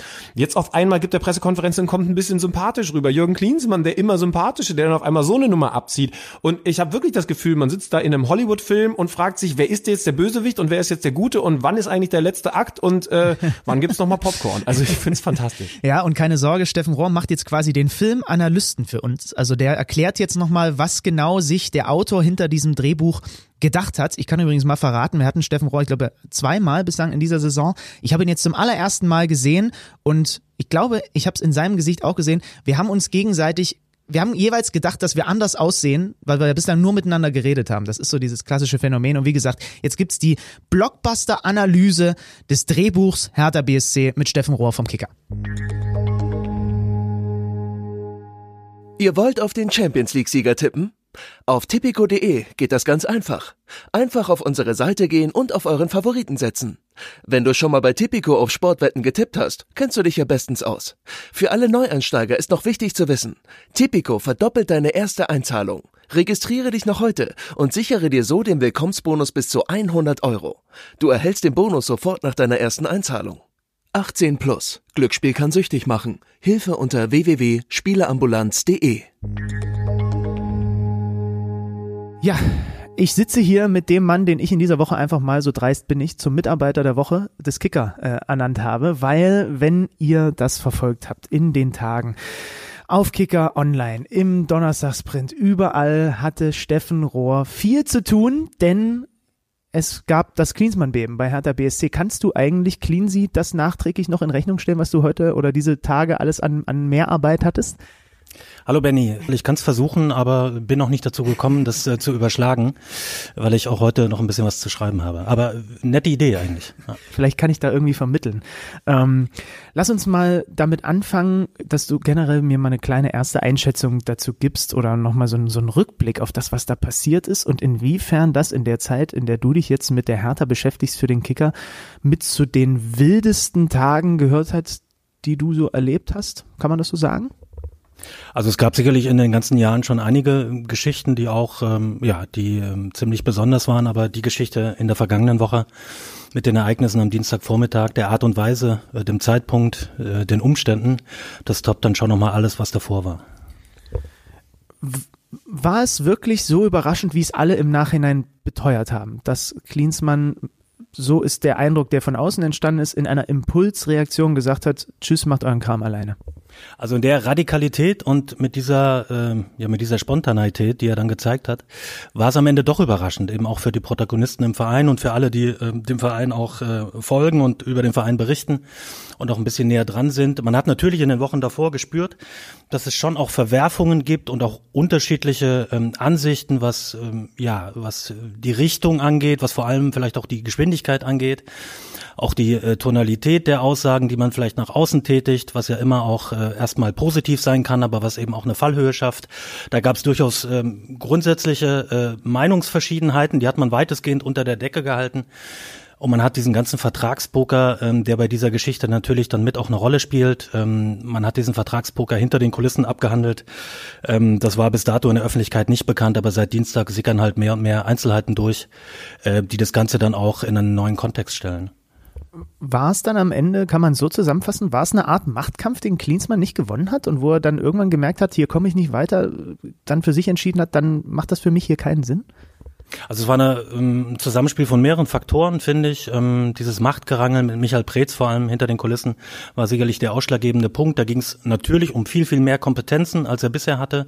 Er wollte eine Art äh, technischer Direktor werden, äh, weiterhin äh, verantwortlich sein für die Mannschaft, aber eben auch die Transfers nahezu im Alleingang verantworten und durchziehen. Ähm, das ist, wenn man die Struktur von Hertha BSC äh, kennt, ähm, als KG, ähm, mit der Geschäftsführerebene auch eben so gar nicht möglich. Das ist im Übrigen auch bei allen anderen Bundesligisten so nicht möglich. Er hängt da einem Ideal nach, was er vielleicht in England Mitte der 90er Jahre mal so erlebt hat in seiner Zeit als Spieler bei Tottenham. Ähm, mich wundert ein bisschen, dass er ähm, in Deutschland ähm, diesen Job annimmt und sich äh, zehn oder elf Wochen später dann wundert, dass die Bedingungen ganz anders sind, als er angenommen hat. Ähm, darum ging es vorrangig. Es ging auch um Geld. Ja, das muss man ganz klar sagen, auch wenn Klinsmann das, ähm, das abstreitet äh, bis heute. Ähm, und es ging schon auch darum, dass er, das hört man aus seinem Umfeld, dass er ähm, schon der Meinung war, dass er gerade auch was die mediale Begleitung angeht, ähm, nicht dieses positive Echo erfahren hat, weitgehend, was äh, ihm seiner Meinung nach gebührt hätte. Heißt im Umkehrschluss, wenn ich den letzten Satz von dir nehme, dass er sich ungerecht behandelt gefühlt hat? In der Tat, ja, es gab ähm, aus seinem Lager ähm, dann doch so Anzeichen, dass man, dass man erwartet hätte, dass ähm, ähm, diese Klinsmann-Ära, diese sehr kurze Ära deutlich wohlwollender begleitet äh, wird, als das am Ende am Ende passiert ist. Man hat natürlich ähm, dann auch im Zuge des Trainingslagers in Orlando ähm, auch die Kollegen, die dann dort vor Ort waren, ähm, haben sich zunehmend kritisch auseinandergesetzt mit dem, was Klinsmann ähm, nach außen hin sagt und was halt wirklich an, an, ja, an Tagesarbeit auf dem Platz mit der Mannschaft passiert. Da gab es durchaus einen Widerspruch, eine Diskrepanz. Ähm, er hat sich letzten Endes ähm, um viele, viele andere Dinge gekümmert. Ähm, darunter hat möglicherweise so ein bisschen sein sein vermeintliches Kerngeschäft, die Arbeit mit der Mannschaft ähm, gelitten, wobei man auch sagen muss, seine Bilanz war nicht schlecht äh, in den 76 Tagen. Ähm, er hat ähm, ordentlich gepunktet, nicht gut, aber ordentlich gepunktet. Er hat die Mannschaft defensiv stabilisiert und er hat natürlich vor allem eins erreicht. Das sollte man dann auch ähm, nicht komplett ähm, hinten runterfallen lassen. Er hat dafür gesorgt, dass Hertha BSC plötzlich wieder ähm, Schlagzeilen bekommt, dass über Hertha BSC äh, landesweit und darüber hinaus auch gesprochen wird. Das war vor Klinsmann anders. Das droht jetzt vielleicht dann auch wieder ein bisschen äh, abzuflauen und anders zu werden. Ähm, trotzdem finde ich, dass der Verein auf diese, ja, auf diese Krisenlage, anders kann man das gar nicht nennen, die da am Dienstagmorgen alle äh, überrollt hat, ähm, ziemlich professionell reagiert hat. Also wenn man diese diese Pressekonferenz, die es am Donnerstagmittag dann gegeben hat mit dem Investor, mit Lars Windhorst und ähm, Werner Gegenbauer, dem Präsidenten, und Michael Preetz, dem Geschäftsführer Sport, verfolgt hat, dann hat man da gesehen, dass die Reihen ähm, geschlossen wurden, dass da Einigkeit demonstriert wurde, dass alle drei, wie ich fand, einen sehr aufgeräumten, klaren Eindruck gemacht haben und auch eine klare Botschaft nach außen gesendet haben, die da hieß, äh, nicht mehr weiter mit Klinsmann, aber weiter mit dieser Partnerschaft. Und diese Partnerschaft soll finanziell noch ausgebaut werden. Und das ist, glaube ich, das Wichtigste für Hertha BSC, dass nach dieser Anschubfinanzierung im Vorjahr in Höhe von 224 Millionen Euro Lars Windhorst nicht den Geldhahn zudreht, sondern weitere Mittel zur Verfügung stellt. Ähm, denn ohne die wird es nicht nach oben gehen. Das ist ja das Kuriose, ne? Also zu Beginn hatte man ja so ein bisschen den Eindruck, als das mit Windhorst aufkam, dachten alle, okay, jetzt kommt da irgendeine Art von windigem Investor, wer auch immer das ist. Keiner konnte den so richtig greifen. Dann kam Klinsmann, da kam der Sonny, Sunny Boy von der Küste äh, aus den USA. Okay, das ist ein Sympathieträger. Jetzt hat sich die Sache gefühlt plötzlich gedreht. Jetzt ist plötzlich Klinsmann der Buhmann und Windhorst hat auf der PK, auch wenn man so ein bisschen Social Media und so verfolgt hat, sehr, sehr viele Sympathien gewonnen, ne? Das finde ich auch. Er hat, wie gesagt, einen guten, souveränen, ähm, klaren Eindruck gemacht. Er hat sich ganz klar bekannt in der Sache und es gab im Grunde ja auch in dem Punkt nur schwarz oder weiß. Also äh, wenn man sich dieses Szenario vorstellt, dass Lars Windhorst Jürgen Klinsmann im Aufsichtsrat der KG gelassen hätte, ähm, dann hätte das für diesen Verein nichts Gutes bedeutet. Das hätte diesen Verein vor eine Zerreißprobe gestellt, dass der Mann, der im Grunde auf hohem Wellengang als erster Kapitän das Boot verlässt, äh, ohne Ankündigung vorab, dass der dann in der Folge über Wohl und Wehe des Vereins entscheidet und eben auch über, über die Personen, ähm, zu denen er kein Vertrauen mehr empfand und von denen er kein Vertrauen mehr empfand, dass er über die richtet und urteilt, das hätte nichts Gutes bedeutet für Hertha BSC. Die Rolle von Michael Preetz wird auch innerhalb der Hertha-Fans immer wieder diskutiert. Ähm, hat er jetzt quasi dadurch auch nochmal, du hast es so ein bisschen angedeutet, an Profil gewonnen, seine Position gestärkt oder bleibt es so, dass trotzdem mit Michael Preetz auch hier und da das eine oder andere äh, verbunden wird, was vielleicht hätte anders laufen müssen in diesem Verein? Also ich finde das reine Krisenmanagement in den Tagen ab Dienstag ist im Verein und damit Michael Preetz an der Spitze als Protagonist ähm, sehr, sehr gut gelungen. Ähm, man muss trotzdem natürlich auch generell die Frage stellen, wie konnte es passieren, dass in der Saison diese Mannschaft äh, so weit unter dem äh, bleibt, was man von ihr eigentlich erwarten darf. Man muss auch die Frage stellen, warum es jetzt mit dem zweiten Trainer in dieser Saison ähm, nicht funktioniert hat, auch wenn da die Gründe natürlich andere sind als bei Ante Czovic. Das sind natürlich Fragen, die dann auch ähm, auf Michael Preetz zurückgehen, zurückgehen. Trotzdem muss man sagen, dass er in der vergangenen Woche, die sicherlich auch für ihn in der Art äh, einmalig war, und er ist seit mittlerweile, ich glaube, seit 34 Jahren im Profi, im deutschen Profifußball zu Hause. Ähm, das hat er gut gelöst. Hat das jetzt im Endeffekt der Hertha, diese Klinsmann-Episode, so kurz und kurios sie war, du hast es schon so ein bisschen angedeutet, wenn du es unterm Strich betrachtest, hat es ihnen mehr gebracht als geschadet? Also ist es auf jeden Fall etwas gewesen, trotz des seltsamen Endes, was dem Verein irgendwie einen Schritt nach vorne ermöglicht hat? Bin ich so ein bisschen zwiegespalten, ganz ehrlich. Also dieser, dieser Schaden am Ende, dieser Kollateralschaden, ähm, der, der wirkt natürlich nach und der wird auch eine ganze Weile nachwirken. Hertha wurde auch beschädigt in der vergangenen Woche. Ähm, Jürgen Klinsmann war der, der am meisten Schaden davon getragen hat. Das muss man ganz klar sagen. Der hat sich nicht nur für eine weitere Aufgabe bei Hertha BSC, sondern im Grunde für eine ja, für eine Zukunft im deutschen Profifußball vermutlich unmöglich gemacht, jedenfalls vorläufig. Ähm, Hertha hat natürlich ähm, profitiert in den elf Wochen unter Klinsmann. Ich glaube auch, dass Hertha ähm, damit sich irgendwo auf der internationalen Landkarte mal gezeigt hat. Jetzt muss es trotzdem darum gehen, eben auch nach Klinsmann und ohne Klinsmann diesen Verein sukzessive sportlich ähm, voranzubringen. Und da bin ich gespannt, was die nächsten Wochen und Monate bringen werden. Alexander Nuri, bei dem er eh so ein bisschen der Tenor war, du hast uns das auch mal erklärt, dass er äh, eher so für, sagen wir mal, ähm, das Taktische und so weiter zuständig gewesen ist, soll mit der Mannschaft jetzt den Klassenerhalt schaffen, mal unabhängig davon, da können wir, das können wir eh nicht vorab sehen, ob das gelingt oder nicht. Dann so habe ich das verstanden, ab Sommer gibt's eine andere Lösung, eine große Lösung. So, so, das ist so mein Verständnis. Was für eine große Lösung, also du hast, glaube ich, auch äh, geschrieben, dass äh, das Interesse an Niko Kovac ist alles andere als erkaltet. Kann das diese große Lösung sein? Wie interessiert ist der? Was für andere Lösungen wären denn groß genug für Windhorst, um da eine Rolle zu spielen? Also Nico Kovac ist erklärtermaßen weiterhin die Wunschlösung ähm, des Vereins, ähm, der Führung des Vereins. Das ist so, das war er im November schon. Ähm, damals ist man nicht zusammengekommen, weil Nico Kovac gesagt hat, er will nach dem Ende bei Bayern in dieser Saison keinen weiteren Job mehr annehmen. Das ist auch nach wie vor Stand der Dinge. Also er wird erst im Sommer wieder äh, irgendwo ein Engagement äh, eingehen. Er schaut auf den englischen Markt nach unseren Informationen. Ähm, er hätte auch ähm, Berlin auf keinen Fall gemacht unter einem Aufsichtsrat Jürgen Klinsmann. Das Thema hat sich jetzt erledigt. Insofern sind die Chancen von Hertha seit letztem Donnerstag auch nicht kleiner geworden. Ähm, ich glaube, Nico Kovac wird eine Menge ähm, Angebote ähm, ins Haus bekommen mit Blick äh, Richtung Sommer.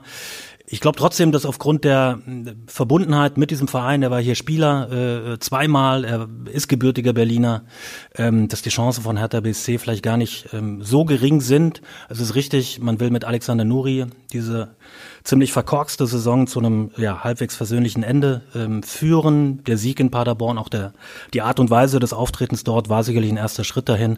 Aber im Sommer soll es dann doch eine Lösung geben, die relativ groß ist und diesem Verein dann auch wieder etwas äh, Strahlkraft und Aufmerksamkeit garantiert.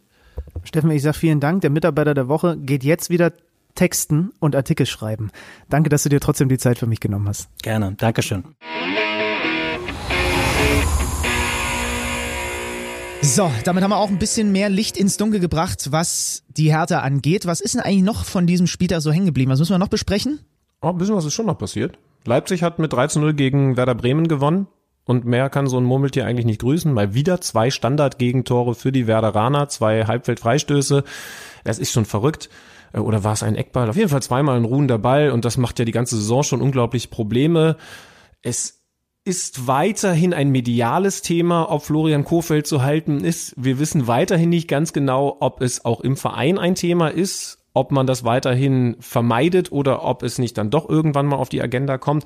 Äh, das bleibt auf jeden Fall spannend zu verfolgen. Hast du Hoffenheim gegen Wolfsburg verfolgt? Drei Tore von Wout Weghorst ah. und der Elfmeter, ah. mit dem wir quasi über Ilkay Gündoğan schon vorab, äh, also ich weiß gar nicht, in welcher Zeitform ich da jetzt sprechen muss, äh, gesprochen haben. Wir, wir haben schon vor drei Wochen darüber geredet, dass so etwas mal irgendwann passieren wird. Weghorst schießt den Ball flach genau in die Mitte und wäre fast zum Totalversager geworden. So sah Oliver Baumann im Tor der Hoffenheimer nicht gut aus, weil er nämlich stehen geblieben ist, und trotzdem irgendwie nicht reingekommen ist. Hast du es vor Augen?